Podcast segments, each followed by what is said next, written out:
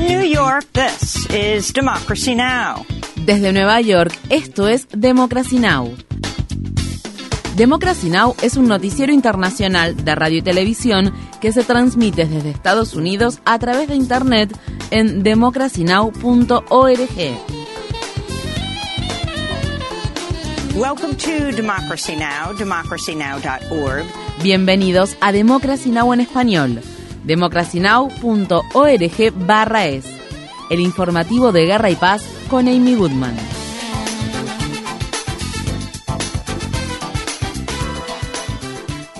En Gaza el domingo se acordó un alto del fuego que puso fin a tres días de bombardeos del ejército israelí que dejaron al menos 44 palestinos muertos, entre ellos 15 menores y unos 350 palestinos heridos. Los palestinos acusaron al gobierno israelí de lanzar el ataque en un intento por ganar apoyo político de cara a las elecciones de noviembre. Los menores palestinos que sobrevivieron al ataque describieron situaciones horrorosas. Estas fueron las palabras expresadas por Lynn Matar, una niña de 9 años años que fue rescatada de entre los escombros.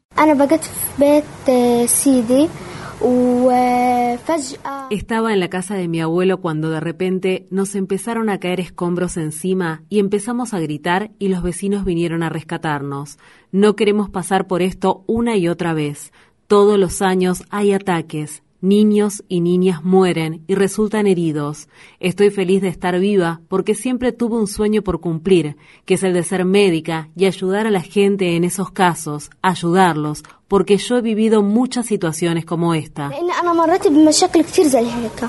Israel justificó el bombardeo de Gaza diciendo que fue una operación militar preventiva contra militantes de la organización Yihad Islámica Palestina. Dos altos comandantes de la organización murieron en el ataque. Durante el bombardeo, Israel también cortó el suministro de combustible a Gaza, lo que provocó que hubiera apagones en toda la región. Para más información sobre lo sucedido en Gaza, visite nuestro sitio web democracynow.org/es. El Senado de Estados Unidos aprobó un amplio proyecto de ley de 739 mil millones de dólares para abordar la crisis del cambio climático, reducir los costos de los medicamentos y establecer un impuesto mínimo del 15% para las grandes corporaciones. El domingo, la vicepresidenta de Estados Unidos, Kamala Harris, emitió el voto decisivo después de que todos los republicanos del Senado votaran en contra del proyecto de ley. El líder de la mayoría del Senado, el demócrata Chuck Schumer, describió la legislación como el paquete de medidas de inversión para combatir la crisis del cambio climático más audaz en la historia de Estados Unidos. El Senado hoy aprobó el proyecto de ley más importante para combatir la crisis del cambio climático y esto hará una diferencia para mis nietos. El mundo va a ser un lugar mejor para mis nietos gracias a lo que hicimos hoy y eso me hace sentir muy, muy bien. Muchas organizaciones contra el cambio climático elogiaron al Senado por haber tomado medidas, aunque dijeron que se necesitan acciones mucho más audaces para poder abordar la emergencia climática. Varshini Prakash, fundadora del movimiento Sunrise Movement, publicó en Twitter, Este no es el proyecto de ley que mi generación se merece, pero es el que podemos obtener. Tiene que ser aprobado para que tengamos la oportunidad de luchar por un mundo habitable. Los líderes juveniles le pedimos a los miembros del Congreso que aprueben este proyecto de ley y luego vuelvan al trabajo. El proyecto de ley del Senado tiene como objetivo que Estados Unidos reduzca las emisiones de carbono en un 40% para finales de esta década. Por otro lado, incluye disposiciones polémicas que fueron agregadas para ganar el apoyo de los senadores demócratas Joe Manchin de Virginia Occidental y Kirsten Sinema de Arizona. A pedido de Manchin, el proyecto de ley facilitará que la industria de gasoductos y oleoductos obtenga la aprobación de nuevos proyectos, incluido el gasoducto Mountain Valley, que se había propuesto construir en Virginia Occidental. El proyecto de ley también podría conducir a que se realicen más perforaciones en tierras y aguas de propiedad pública y a que se amplíen los créditos fiscales para las centrales eléctricas a base de carbón y gas. La organización ambiental Centro para la Diversidad Biológica ha descrito el proyecto de ley como un pacto climático suicida. Mientras tanto, ante la insistencia de Cinema, los demócratas acordaron abandonar una propuesta que tenía como finalidad aumentar los impuestos sobre las empresas empresas de capital privado y de fondos de alto riesgo. El proyecto de ley también permitirá que el programa público de salud Medicare comience a negociar algunos medicamentos recetados, lo que podría reducir los precios de los medicamentos para millones de personas, pero durante las negociaciones sobre el proyecto de ley, los republicanos del Senado bloquearon un intento por poner un límite mensual de 35 dólares para insulina para la mayoría de los estadounidenses. El domingo se hizo historia en Colombia cuando Gustavo Petro, un ex guerrillero, prestó juramento y se convirtió en el primer presidente de izquierda del país. Francia Márquez Mina también hizo historia al convertirse en la primera vicepresidenta negra de Colombia. Petro es un ex guerrillero del movimiento 19 de abril conocido como M19, que se desempeñó como senador y como alcalde de Bogotá, la ciudad capital del país. Márquez Mina es una activista ambiental afrocolombiana, defensora de la tierra y el agua de larga trayectoria. En 2018 ganó el premio ambiental Goldman. Durante su primer discurso como presidente,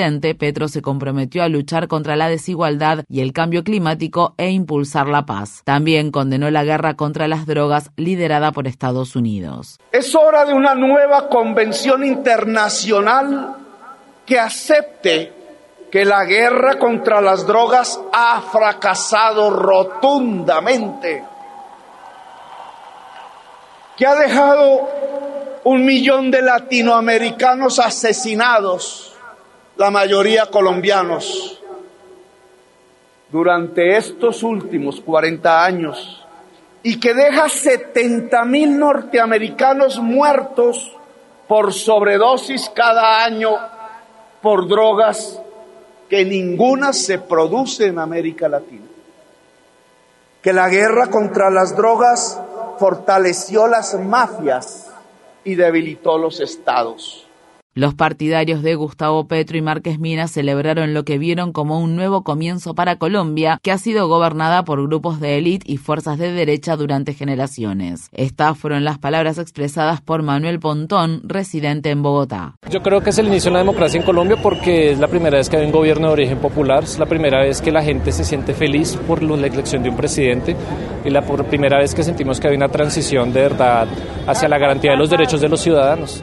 Visite democracynow.org barra es para obtener más información sobre la asunción de Gustavo Petro como presidente de Colombia. La tensión continúa siendo alta en el estrecho de Taiwán, donde China prolongó los ejercicios militares más grandes que se han realizado en la región hasta el momento y que tienen lugar tras la visita de la presidenta de la Cámara de Representantes de Estados Unidos, Nancy Pelosi, a Taiwán de la semana pasada. El domingo China finalizó las pruebas con munición real, pero continúa realizando ejercicios que simulan operaciones antisubmarinos e incursiones militares marítimas. Además, China ha suspendido el diálogo con Estados Unidos en relación a una serie de temas entre los que se incluyen la crisis del cambio climático, los intentos por combatir el tráfico de drogas y las relaciones militares entre ambos países, debido a lo que calificó como provocaciones atroces de Pelosi. El Organismo Internacional de Energía Atómica advierte sobre un posible desastre nuclear en Zaporilla, la planta nuclear más grande de Europa. Ucrania y Rusia Rusia se culpan mutuamente por los dos ataques que ha sufrido la central nuclear desde el viernes. Rusia, que ha ocupado la planta desde principios de marzo, dijo que los ataques con artillería que llevan a cabo las Fuerzas Armadas ucranianas podrían tener consecuencias catastróficas para Europa. Ucrania afirma que fueron las Fuerzas Armadas rusas las que efectuaron los ataques con misiles contra la planta nuclear en un intento por desconectarla de la red eléctrica de Ucrania. Los residentes locales pidieron que cesen los ataques cerca de la planta que alberga seis reactores reactores nucleares y miles de toneladas de materiales altamente radiactivos.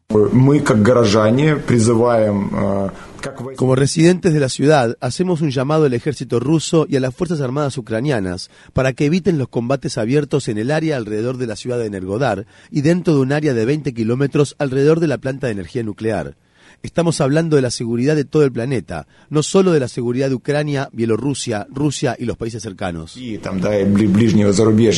Luego de adoptar una prohibición casi total de los abortos, Indiana se convirtió en el primer estado de Estados Unidos en aprobar nuevas leyes que restringen los derechos reproductivos desde que la Corte Suprema revocó el histórico fallo del caso Roe contra Wade de 1973, en el que se había determinado la legalización del aborto en todo Estados Unidos. El viernes, el gobernador republicano de Indiana firmó la prohibición del aborto minutos después de que el Senado estatal, dominado por los republicanos, aprobara la legislación. La nueva ley, que entrará en vigor el 15 de septiembre, prohíbe los abortos al momento de la concepción, salvo en caso de violación, incesto o emergencia médica. Quienes brinden servicios de aborto enfrentarán una multa de 10 mil dólares y hasta seis años de prisión. La Cámara de Comercio de Indiana y algunos de los empleadores más grandes del estado criticaron la nueva ley. El sábado, un portavoz de la compañía farmacéutica Eli Lilly condenó la prohibición del derecho al aborto y a modo de respuesta dijo que la gigante farmacéutica estaba buscando expandir sus operaciones fuera de Indiana. En Estados Unidos, la policía dice que la muerte a tiros de un inmigrante del sur de Asia que tuvo lugar en la ciudad de Albuquerque, en el estado de Nuevo México, puede estar relacionada con las muertes de otros tres hombres musulmanes ocurridas en los últimos nueve meses. El cuerpo de Naim Hussain fue encontrado el viernes por la noche, pocas horas después de que asistiera a los funerales de los inmigrantes pakistaníes Muhammad Afzal Hussain y Aftab Hussein en el Centro Islámico de Nuevo México. Los dos inmigrantes pakistaníes murieron la semana pasada en lo que la policía describió como dos diferentes tiroteos de estilo emboscada. Un cuarto hombre musulmán del sur de Asia, Mohammad Ahmadi, murió en noviembre. El jefe de policía de Albuquerque, Harold Medina, dijo el sábado que es probable que las muertes estén relacionadas.